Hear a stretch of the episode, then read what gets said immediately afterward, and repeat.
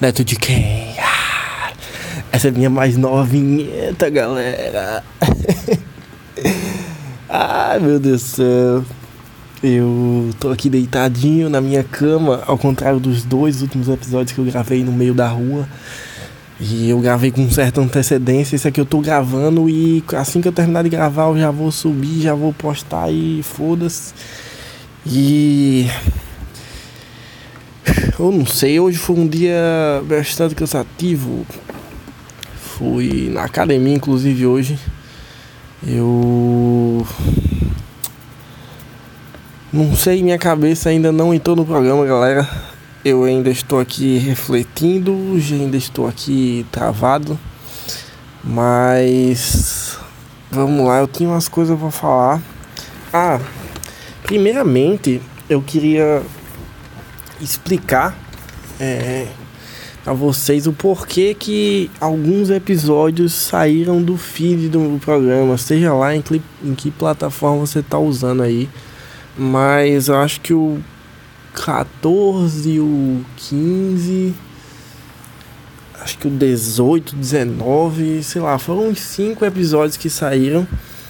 E eu tinha gravado um episódio explicando melhor o porquê que saíram os episódios da timeline, mas eu acabei perdendo esse episódio também. Eu tinha gravado com Sofia até.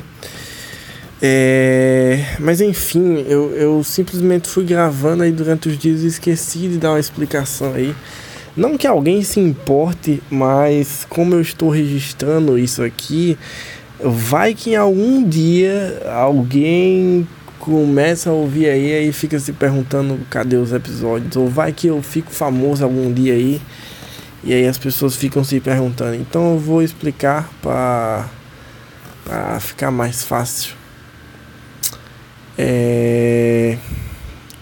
eu usava eu, os primeiros programas eu gravei no, no celular e aí eu passava pro computador e aí eu editava o programa, tirava os silêncios e eu colocava a trilha de fundo e tal, porque eu mexo com essas paradas de áudio e tal, de música, edição de áudio, é, enfim, um monte de coisa aí.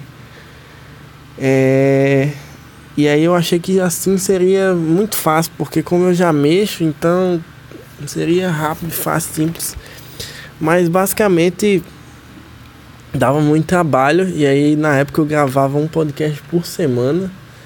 E eu tinha que dedicar tipo 3 horas para ter um episódio pronto no final. E a qualidade nem era tão boa assim. E aí eu decidi que eu ia gravar sem edição. E aí eu ia só tentar fazer meu cérebro funcionar de uma maneira mais rápida para que eu conseguisse gravar sem precisar ficar cortando os silêncios, tá ligado? Sem precisar ficar falando uma coisa várias vezes, porque ela não ficou tão bem falada. E aí eu fiquei procurando programas de como fazer isso e tal. E aí eu descobri o programa chamado Spreaker, que basicamente ele é uma plataforma completa de gravação e distribuição de podcasts e você conseguir gravar e colocar uma trilha de fundo nele. E aí eu fiquei vários times procurando aí trilhas que fossem gratuitas e sem royalties que eu pudesse usar, que for eu tinha criado meio que a estética auditiva do programa para usar apenas uns jazz. E aí eu procurei um monte de trilha lá e tal, e aí eu comecei a gravar usando esse programa. E esse programa é maravilhoso. Ele funciona muito bem. Mas o grande porém dele é que ele é pago. E aí ele tinha uma promoção lá no primeiro mês e eu decidi tentar testar ele, mesmo pagando. E aí eu comprei o primeiro mês e tal. E aí beleza. Fiquei usando o programa, blá blá blá. E maravilhoso, né? O programa colocou aí o meu podcast em todas as plataformas. É, colocou aí no Spotify, no, no Google Podcast, no iTunes. E enfim, foi quando eu realmente senti que o podcast estava indo tomando forma de, de, de, tomando alguma forma, né? E aí é, depois disso eu descobri é, um Sim, teve um episódio que eu gravei que eu falava sobre podcasts pequenos e sem público. E eu falava. Inclusive, esse foi um dos, um dos programas que se perderam aí nesse meio tempo. Mas eu falava sobre como que a gente acha podcasts pequenos e que não tem tanta audiência e como que esses programas eles estão é, funcionando, tá ligado? Tipo, como que é a criação de conteúdo deles e eu falava sobre a interação de, desses, desses públicos e etc. Era um episódio bem legal, falava um monte de coisa interessante, mas infelizmente se perdeu aí. E aí, nessa busca aí por programas é, com pouca visibilidade, eu acabei descobrindo uma nova plataforma que se chama Anchor, que é a plataforma que eu uso até hoje para distribuir os podcasts. E aí eles têm um aplicativo também e o lance deles é que é, eles têm a ideia de que todo mundo que quer criar conteúdo não deve ter barreiras para isso. E aí eles são empresa que eles não cobram pela distribuição do podcast, eles não cobram pelo aplicativo de gravação dos podcasts. E é um aplicativo que tem uma interface bem interessante e tal. Você consegue colocar áudios de fundo e você consegue colocar vinhetas, você consegue até editar o áudio, se você quiser, sei lá, cortar um, uma parte, do, um trecho do, do que você gravou e tal. É, enfim, bem completa a plataforma. E aí eu decidi migrar do Spreaker pro, pro Anchor. E aí. É, eu gravei os primeiros episódios no Anchor, não tive muitos problemas. E aí eu decidi cortar de vez o Spreaker. Fiquei usando só o Anchor. E eu comecei com a ideia de, de gravar um programa por dia. E aí, nessa paranoia aí, eu comecei a não ouvir mais os programas, não ouvir mais os áudios, porque eu só gravava, upava e lançava, né? E aí, quando eu comecei a, a, a, a lançar um programa por dia e tal, tava num, num gás da porra, né? E aí teve um dia que meu grande ouvinte, Dave Rommel, ele falou comigo no, no Twitter e aí ele falou: Ei Neto, acho que tem alguns episódios que estão com algum erro aí. Que tipo, do nada o áudio para no meio e aí passa um tempão sem nada e aí depois volta. E aí, tipo, como eu não sabia do que que tava acontecendo, eu fui ver, né? E aí realmente ele falou alguns episódios lá que ele tinha notado isso. E aí eu fui ver lá e tal, e realmente estava assim, tá ligado? Tipo, o áudio simplesmente parava em certo momento, e aí depois voltava, e depois parava, passava, sei lá, 10 minutos sem áudio. E aí eu fui ver quantos programas tinham sido afetados por isso. E basicamente quase todos os programas que eu tinha gravado durante uma semana, eles foram afetados. E aí eu fui tentar entender o porquê. E quando eu tentava editar o áudio do programa, era como se é, parte do áudio não existisse, tá ligado? Não tivesse gravado. Ou seja, não tinha o que eu realmente fazer, tá ligado? Porque o áudio não existia. E aí eu fui ver na, na no Google Play uh, os comentários da galera para ver se alguém reclamava de algo do tipo lá. E aí nos comentários é, tinha um cara falando assim que ele usava o aplicativo para gravar um programa e o programa dele tinha uma pauta, tá ligado? Que essa pauta era feita em outro aplicativo. E aí toda ele percebeu que toda vez que ele saía do aplicativo para ir ver a pauta do aplicativo dele, do outro aplicativo dele, né? A pauta do programa dele, no caso, é, o aplicativo de gravação ele parava de gravar, tá ligado?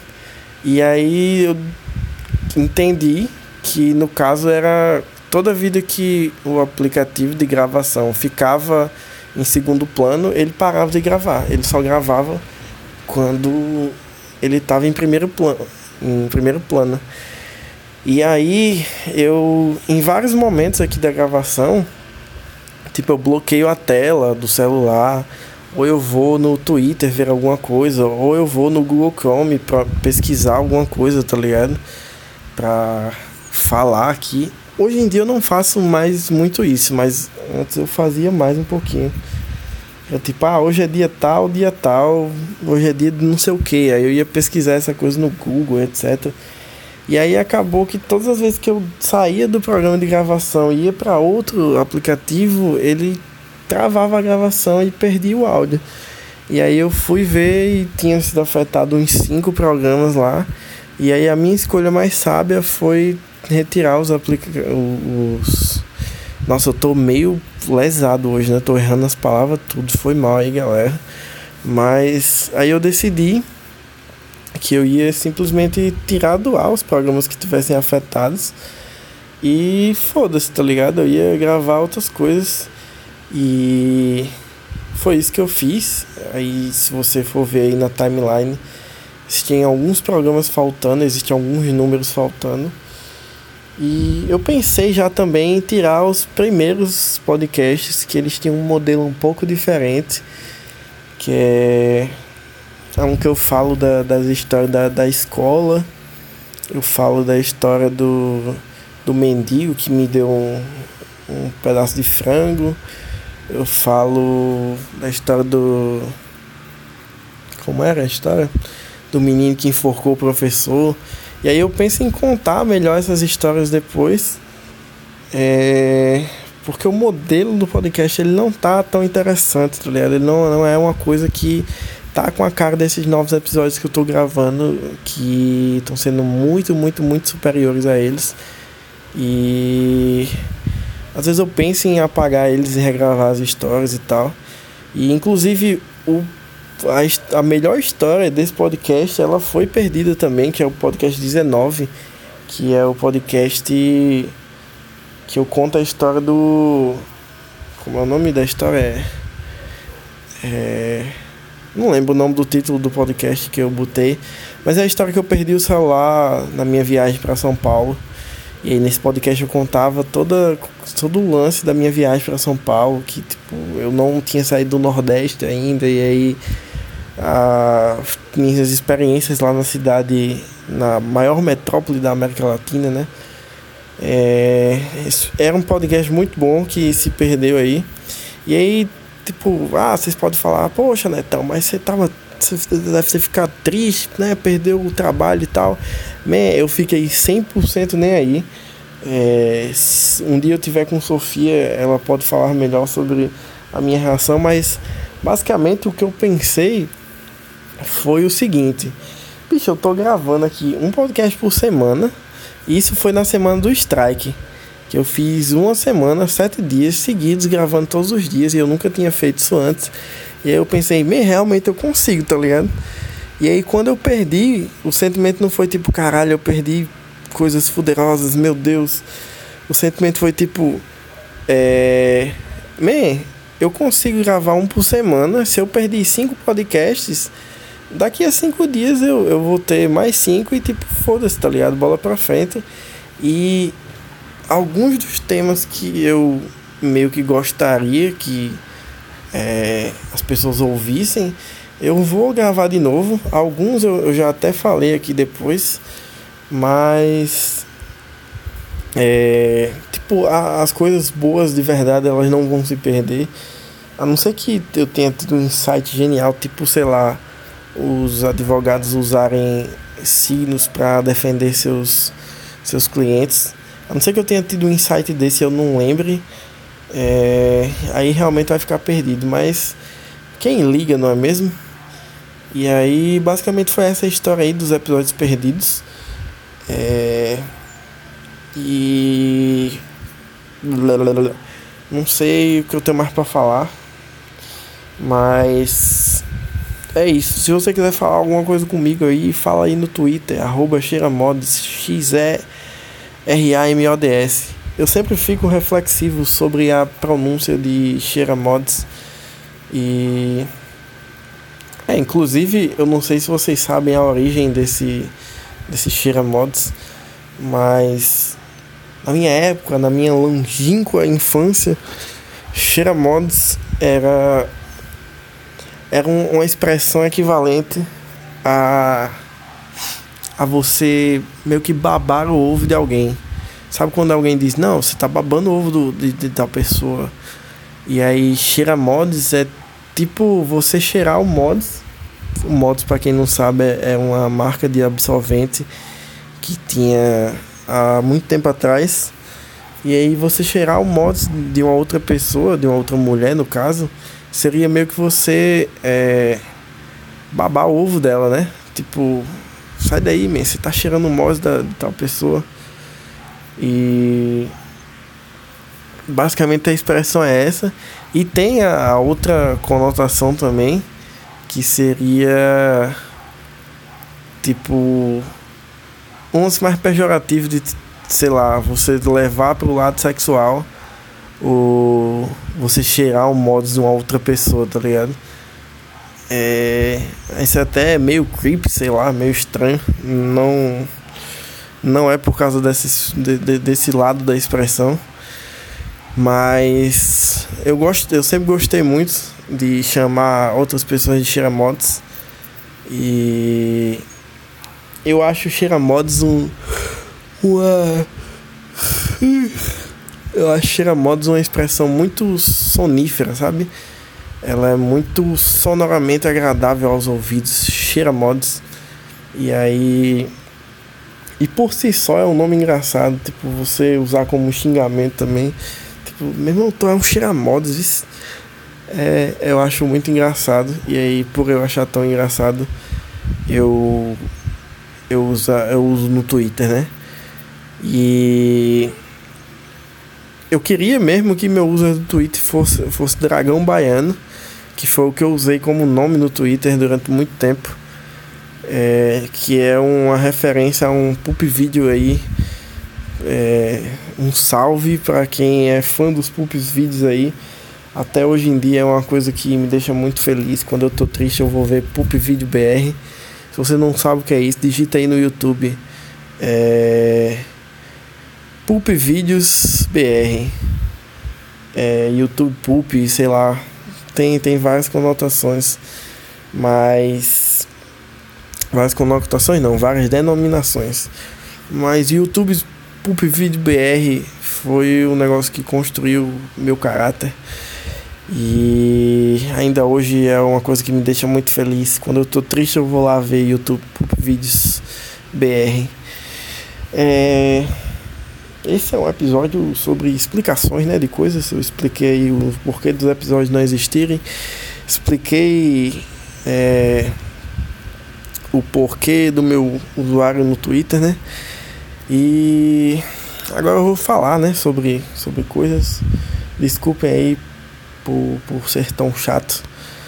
É, ontem eu fui bastante chato também, né? Eu falei sobre crítica de arte e não sei o que, né? Chatão esse neto, né, Mas o que eu ia dizer é que eu, eu teve um episódio aí que eu tava gravando e tal que eu cheguei na UFRN e aí eu parei de gravar.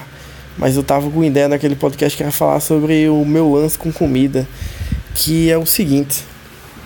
É, minha relação com comida, ela de uns anos pra cá, ela se tornou é, mais banal, digamos assim.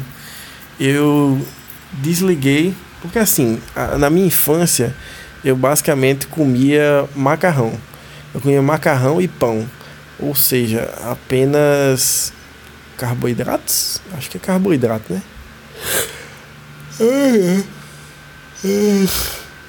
É, eu acho que é carboidrato, que é a base. Não, não sei. Não tenho certeza, mas eu comia só massa, né? Macarrão e pão. E aí meu almoço era basicamente macarrão com carne moída ou macarrão com, com, com frango, macarrão com carne mas era macarrão, alguma proteína e ketchup. Eu botava muito ketchup nas coisas. E aí eu. Isso aí foi minha alimentação até, tipo, sei lá, 12 anos de idade, sei lá. Alguma coisa assim. E aí, depois disso, e eu basicamente não comia outras coisas porque eu não gostava. Ah, eu gostava muito de purê de batata também. E e aí eu não comia outras coisas porque eu não gostava. E só que tipo, ninguém sobrevive só comendo isso, né? Aí chegou um momento da minha vida em que eu pensei, poxa, eu deveria comer outras coisas, porque não é isso, tem, existe uma variedade tão grande de comidas, por que, que eu vou ficar só para sempre no macarrão com, com proteínas? Eu vou comer outras coisas aqui. E aí, meus queridos amigos, eu comecei a comer arroz, feijão, né? Inicialmente eu ficava tirando as cebolas do feijão, a, a carne do feijão que tinha, que eu achava meio nojento e tal. Mas depois eu acabei me, me acostumando e tal. E a partir daí eu comecei a criar. É, comecei a colocar na minha cabeça que não existiam alimentos ruins, era só falta de costume mesmo. E aí eu comecei de repente a comer tomate, de repente a comer cebola, pepino, comecei a comer as coisas, né? Não, mentira, pepino eu comecei a comer recentemente. Mas enfim, eu comecei a comer verdura e comecei a comer outras coisas. E aí, basicamente minha, minha cabeça para alimentação ela foi realmente ali criando o a, a, gerando a ideia de que não existem comidas ruins, existem só pessoas mal acostumadas a comerem certas comidas. E aí é, isso foi se desenvolvendo de tal forma aonde eu ali no auge da minha adolescência me vi com um desprendimento muito grande em relação a como que eu ia organizar minha alimentação e o que é que eu ia comer e etc. Isso gerou algumas coisas muito esdrúxulas da minha parte. E, por exemplo, eu teve um dia que eu tava. Acho que eu até falei disso aqui em algum podcast. Eu não, não, não lembro. Talvez tenha sido nos, dos, em um dos que se perdeu. Mas uma coisa que eu, que eu, que eu fazia era fazer miojo. E aí eu não gostava do miojo cru. Quer dizer, cru não, né? Um miojo puro. E aí eu colocava várias coisas dentro do miojo. Eu colocava ketchup, maionese, requeijão e ia colocando as coisas que tivesse na geladeira, assim, sei lá, azeitona, enfim. E aí, sempre que eu comia o miojo, aí ficava um pouquinho do caldinho, né? E aí o que as pessoas costumam fazer é virar o prato e comer o caldinho, tipo. E aí eu fazia bastante isso, né? E aí teve um dia que eu pensei, eu comi o miojo todinho eu pensei, pô, tô com fome, o que é que eu faço? Aí eu tive a genial ideia de pegar um pão e aí melar o pão no caldinho do miojo e comer o pão. E aí eu pensei, maravilha, né, man? E aí eu fiquei fazendo isso durante um bom tempo, virou um costume para mim. E aí isso já algumas pessoas já achavam estranho, certo? E aí é, teve um dia que eu eu tava comendo miojo e aí eu pensei, man, eu gosto muito do pão com caldo do miojo. E eu gosto muito do miojo. E assim, o miojo é uma massa, né? E o pão também é uma massa. Então, acompanhe minha linha de raciocínio. Se eu colocar o miojo dentro do pão, vai ser tipo um aglomerado de massa com o caldinho do miojo. Tipo, isso aqui faz sentido. E aí, o que é que eu fiz? Eu abri um pão, eu coloquei dentro do pão o miojo, e aí eu comi o pão com miojo. E aí foi aí que surgiu o sanduíche de miojo. E anos depois, alguém teve a ideia inversa de fazer um sanduíche de miojo, mas o miojo ele era o pão. Eu não sei se vocês lembram disso. Mas isso fez bastante sucesso aí no YouTube. A galera ficava tentando fazer o sanduíche de miojo e tal. É, antes disso eu já fazia a minha versão do sanduíche de miojo, que era simplesmente o recheio do sanduíche era o miojo, que particularmente eu acho muito mais genial. E é, um, inclusive uma das coisas que eu falei no episódio que eu falava sobre a minha viagem para São Paulo é que lá em São Paulo eu comi o primeiro burrito da minha vida. E basicamente o burrito ele é a personificação de todas as receitas esdrúxulas que eu fazia na vida, porque o burrito que eu comi ele era basicamente a massa do burrito. E aí dentro do burrito tinha um almoço de uma pessoa. Era tipo feijão, arroz, carne com chile, é, alface, tomate e uns molhos estranhos lá mexicanos. E aí eu fiquei muito feliz comendo o burrito porque ele era basicamente uma coisa que eu faria, tá ligado? Se eu tivesse os ingredientes. E foi uma experiência magnífica para mim. Mas enfim, seguindo em frente. É, eu comecei a desenvolver esse tipo de, de coisa e isso me proporcionou experiências maravilhosas. Inclusive eu queria mandar um grande abraço. Eu acho que fazem três podcasts que eu mando grandes abraços para minha querida amiga Ana Campos, é, que ela foi uma das pessoas que presenciou uma das experiências gastronômicas mais maravilhosas que na verdade eu não lembro o que foi, mas eu lembro do sentimento. Eu acho que foi eu tava comendo alguma coisa e aí eu pensei, vou quebrar creme cracks aqui em cima. E aí vai ficar muito mais gostoso. Só que era uma comida de panela, eu acho. Era tipo um. Eu não lembro se era um peixe. Não sei. Foram muitas as vezes que eu comi na casa de Anne e algumas dessas vezes eu fiz alguma dessas milacrias que até Deus duvida, não é mesmo? E aí eu, sei lá, deve ter quebrado um creme crack. Eu tô inventando aqui. Ana, por favor, se você ouvir isso, me corrija. Que amanhã, no podcast de amanhã, eu, eu falo direitinho pra galera como é que foi. Mas eu vou simular aqui a situação. Foi, sei lá, uma macarronada. E aí eu pensei, poxa, man, tá faltando uma crocância aqui na, na macarronada. Ah, inclusive, pessoal, eu queria dizer que roubaram a minha ideia, certo? É, não sei se vocês lembram, alguns podcasts atrás eu falei sobre o dia que eu fui lá na hamburgueria e aí eu falei da minha ideia de crocante, que é. Pra quem não ouviu, escuta aí o podcast aí que eu falei da sanduicheria. Acho que foi uns dois, três podcasts atrás eu falo é, da sanduicheria. É, eu vou colocar o link na descrição aqui. Eu sempre esqueci de fazer isso, mas eu vou colocar dessa vez.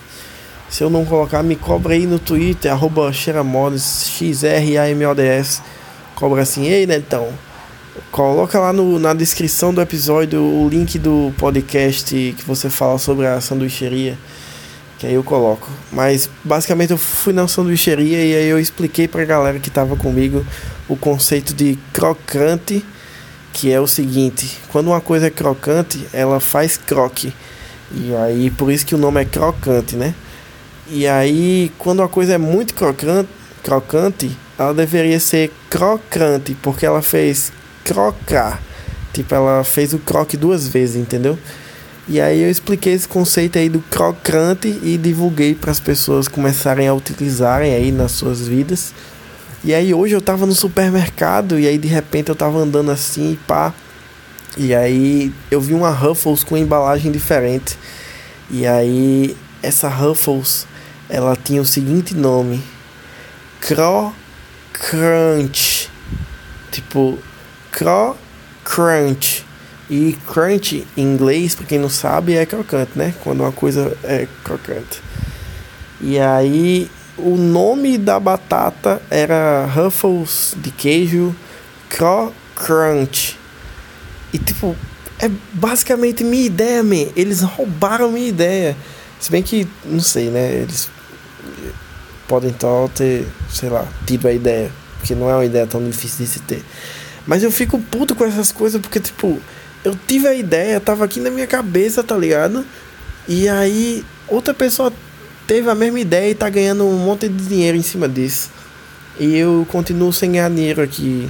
Quer dizer, sem ganhar dinheiro não, porque eu trabalho o suficiente para ganhar um bom dinheiro aí para me sustentar. Mas eu poderia estar tá ganhando milhões de dinheiros com uma ideia maravilhosa como essa.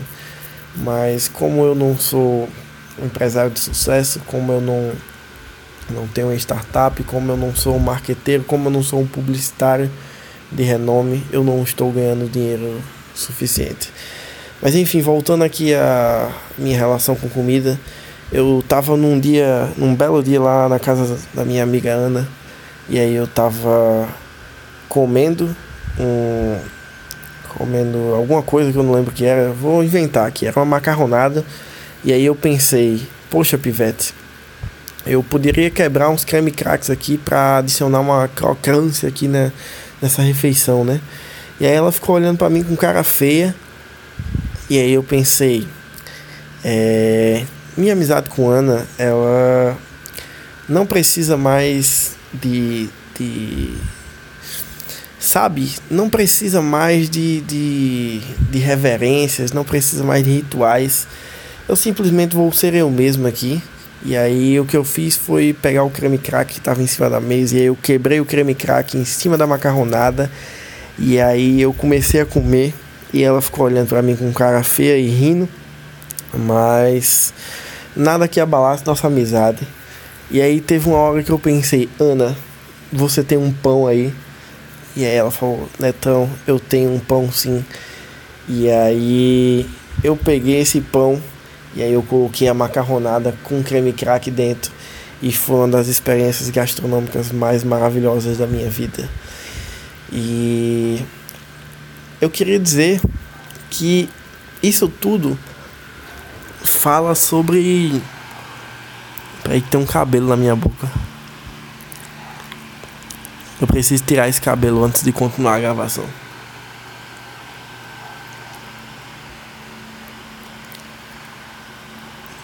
Pronto, tirei. Desculpa aí, pessoal. Mas isso, isso tudo que eu, que eu tô falando aqui em relação à comida, isso tudo é é pra passar uma lição para vocês que é a seguinte. É, pode parecer estranho, pode parecer nojento, pode parecer o que for, mas eu que fui a, pessoa, a única pessoa que experienciou esse tipo de essa experiência aqui que eu comentei, por exemplo, lá com Ana, eu posso dizer para vocês que foi uma experiência magnífica para mim. E eu digo mais, eu digo que isso vai além das experiências gastronômicas. Isso vai para a vida de cada um de nós. Porque quando a gente está com a, a mente aberta para novas experiências, a gente é capaz de experienciar coisas que ninguém nunca experienciou e é capaz de ver a, as coisas de uma perspectiva que ninguém nunca fez. É, inclusive foi uma coisa que Pedro falou essa semana para mim. É, que ele falou que ele gostava do, do podcast porque eu via as coisas de um jeito diferente. E ele falou que na história do Uber que eu contei aí alguns episódios atrás, acho que foi ontem, não sei. Mas ele falou que nunca teria pensado nessas coisas. E aí eu venho aqui neste podcastzinho é, falar para vocês que abram as mentes de vocês e estejam abertos a novas experiências para que vocês possam é, ver o mundo com outros olhos realmente, né? Tem uma frase bem clichê que as pessoas geralmente dizem é que é o seguinte: se você seguir as trilhas, você só vai chegar aonde todas as pessoas já chegaram. Mas se você for por um caminho onde ninguém foi e você você mesmo fizer a trilha, você pode é, vai ser bem mais difícil, obviamente, e vai dar bem mais trabalho, mas você vai chegar em lugares onde ninguém chegou, certo? Então, essa é a minha lição aqui nesse podcast, certo? E essa, esse é o meu papo para vocês. É, vou ficando por aqui. Que Deus do céu me ajude. Só deixa o meu cariri no último pau de arara. Essa é uma grande referência aí para quem não sabe. É, Foda-se, né? Para quem não sabe, é porque ele falta cultura. Se você quiser um pouquinho mais de cultura, é, pesquisa aí no Google a frase que eu acabei de falar que não fez o menor sentido porque é um trecho de uma música. E se você quiser mais cultura ainda, continue ouvindo esse podcast maravilhoso. E se você quiser me mandar alguma coisa, me mandar uma referência. Inclusive eu tenho que falar da do coisa que Dave mandou para mim que tem relação com o podcast passado que eu até falei em um podcast que eu já gravei, mas eu perdi esse podcast. E aí eu tenho que falar do que foi um filme que ele mandou que tem relação com o assunto que eu falei no, no podcast aí anterior. Mas enfim, desculpa David pelo. Dave, eu falei David. É Dave. É... Enfim, é isto, galera. É... Dias melhores virão, certo? Para todo mundo, nós aí. É... Qualquer coisa fala no Twitter aí, arroba xeramods, X-R-A-M-O-D-S. É, mas fiquem calmos, respirem devagar e dias melhores virão para todos nós, certo? Até mais, valeu, falou!